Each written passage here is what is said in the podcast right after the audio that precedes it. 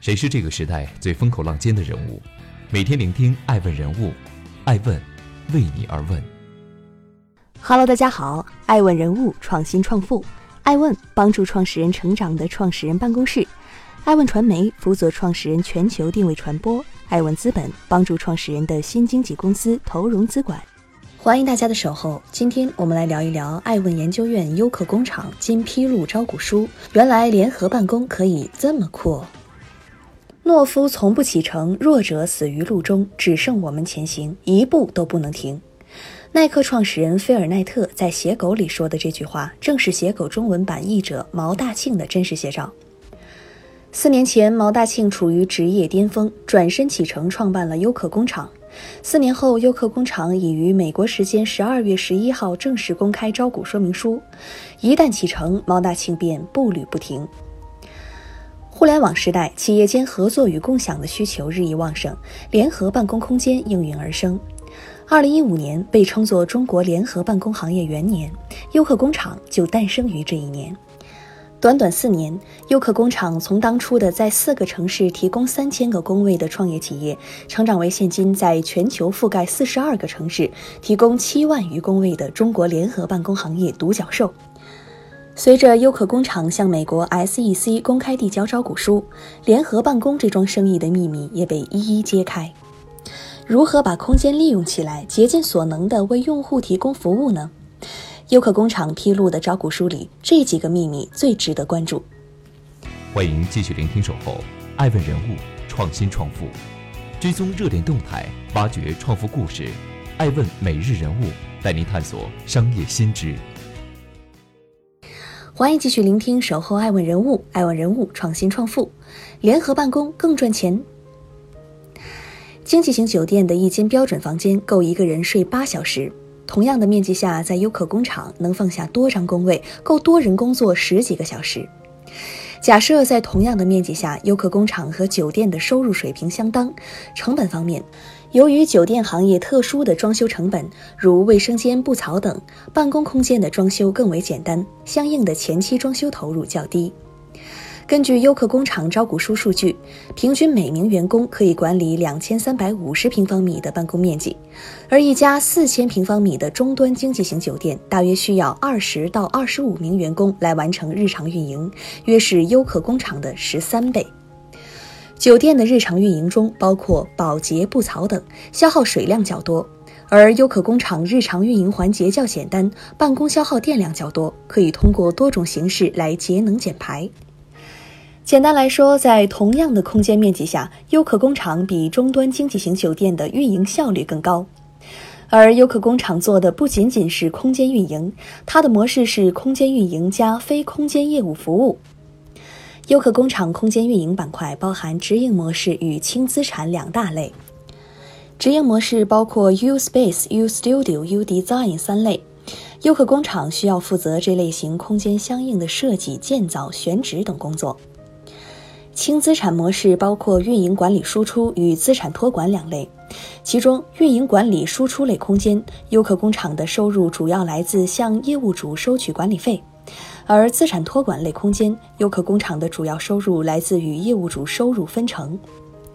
轻资产模式下，优客工厂主要输出品牌服务，并提供空间设计、建设以及管理服务，而物业主承担大部分的前期投入。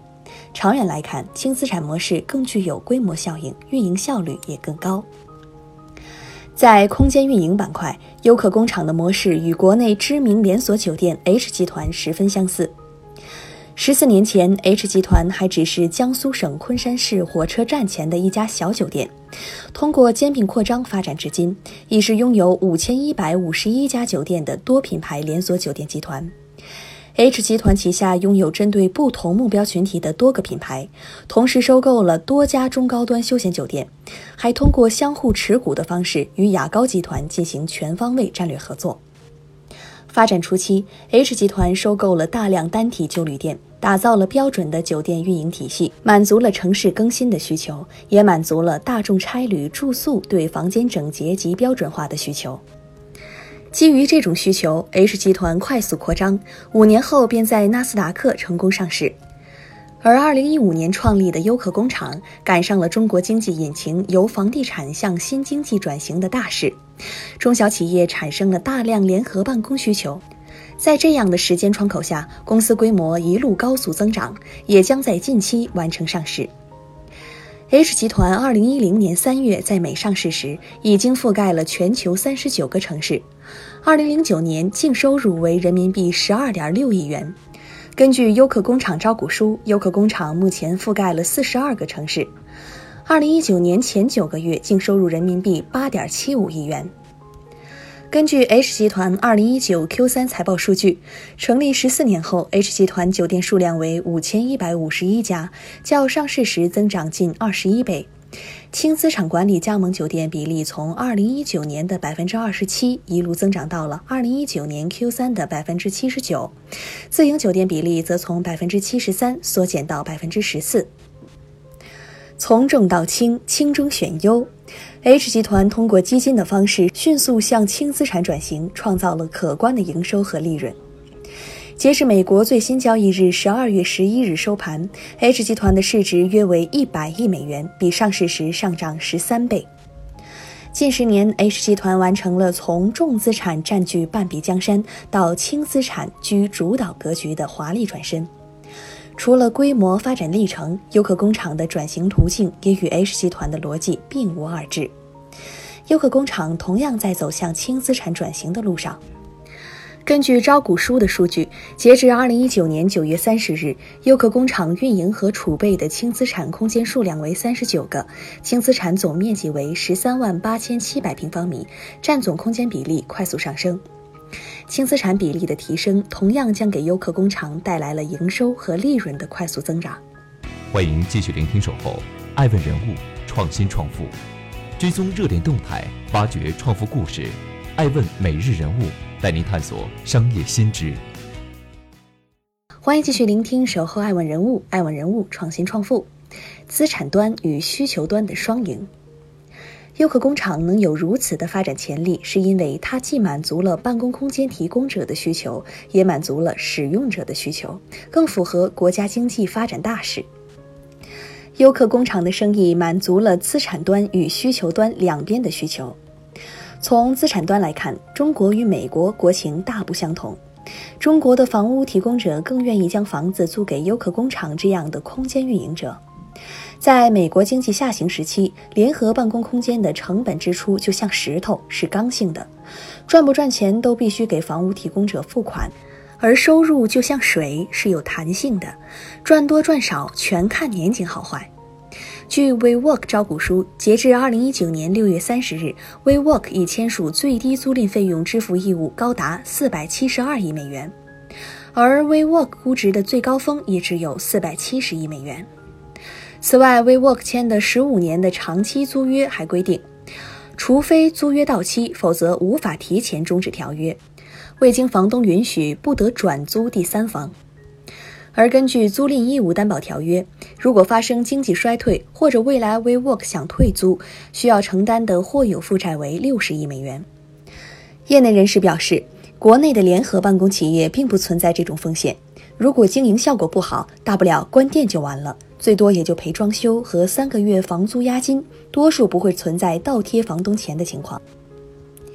由于经营环境不同，中国联合办公企业的成本收益错配这个关键风险，远比美国联合办公的同业者们可控得多。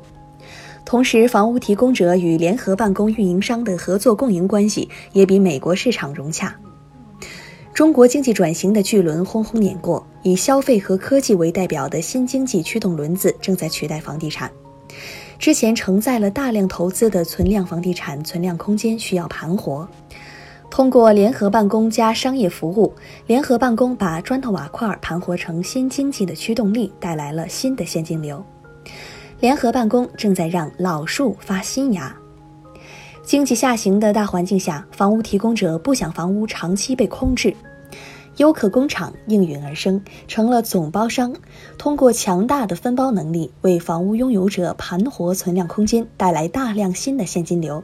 也给房屋租赁者提供更为弹性的租赁空间。定位清晰，优客工厂的拿楼策略为日后的成功奠定了基础。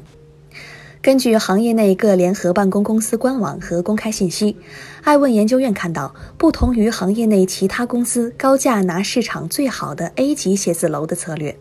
优客工厂主要拿市场上性价比更高的 B、C 级的楼。同时，根据爱问研究院实地调研，得益于优客工厂团队在房地产圈深厚的资源人脉，优客工厂得以用较低的市场价格拿到了一些 B、C 级楼盘，用来改造更新。而从需求端看，随着社会经济的发展，新的需求将会诞生。优客工厂正是抓住了时代机遇。从时代发展趋势来看，优客工厂的联合办公非常符合中国城镇化进程和人口流动趋势下的行业增长大势。一九四九年，中国城镇化率仅百分之十一，所有城镇常住人口加起来也不过五千七百六十三万。大洋彼岸的美国，从一八九零年工业革命开启之后，城市化进程一路高歌猛进。据公开数据，二零一八年美国城市化率为百分之八十三，部分都市圈的城市化率已接近百分之百，现在被认为是全球城市化程度最高的国家。而二零一八年中国常住人口城镇化率达到百分之六十。参考机会资本数据，到二零二五年，中国城镇化水平的目标比例将达百分之七十。照这个速度，二零三零年将新增二百余个人口超过一百万的城市，这意味着有四亿人将从农村搬到城市，相当于整个美国的人口。巨大的城市增量人口将给联合办公行业带来巨额的市场增量。根据优客工厂招股书中沙利文数据，二零一三年中国联合办公的市场规模仅为人民币十一点七亿元，二零一八年增长到人民币一百七十四点一亿元，年复合增长率高达百分之七十二。预计二零二三年中国联合办公市场规模将达到人民币一千三百二十二点八亿元。更值得注意的是，与美国不同，中国政府给联合办公企业提供了更多政策支持。自二零一四年起，在双创政策和资本的推助下，联合办公行业迎来了爆发式增长。时至二零一八年，国内联合办公场所数量急剧增长，并成为促进创新创业发展的新高地。有市场统计显示，二零一八年国内联合办公企业融资金额近人民币六十八亿元。数据显示，二零一八年中国互联网 Z 时代的人口已超三点三亿，约占总人口的百分之二十四。这一代年轻人正在逐渐成为社会的主要劳动力，他们追求更高的生活质量、更紧密的协作、更优质的办公环境、更融入社会群体的生活方式。他们需要的恰恰就是优客工厂这样的新型办公空间。天时地利皆佳，优客工厂是在沃土上种瓜。需求端的另一个利好来自中国中小企业井喷式的增长。国家统计局数据显示，二零一三年中国约有二百五十万家新注册的企业，近五年来，中国新增企业的数量在以百分之二十二的年复合增长率高速增长。到二零一八年，新注册的企业数量已经达到六百七十二万家。中国的上千万中小企业初始资金有限。创业之初就不得不面对传统商业办公室租赁的最低起租面积、最短合同期限、办公室设计装修以及基础办公家居采购等一系列固定成本投入。参考第一太平戴维斯报告数据，高端甲级写字楼如北京金融街 CBD 核心区等，目前平均租金为每月每平方米三百六十七点六元人民币。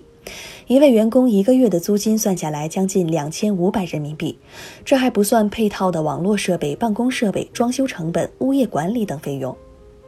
多数中小企业承担不起这个成本，更没必要。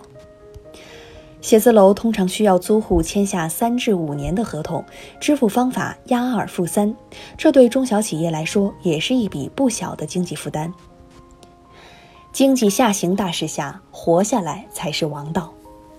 大家越来越在乎成本，愿意签长租约来租赁传统办公楼的企业正在变少。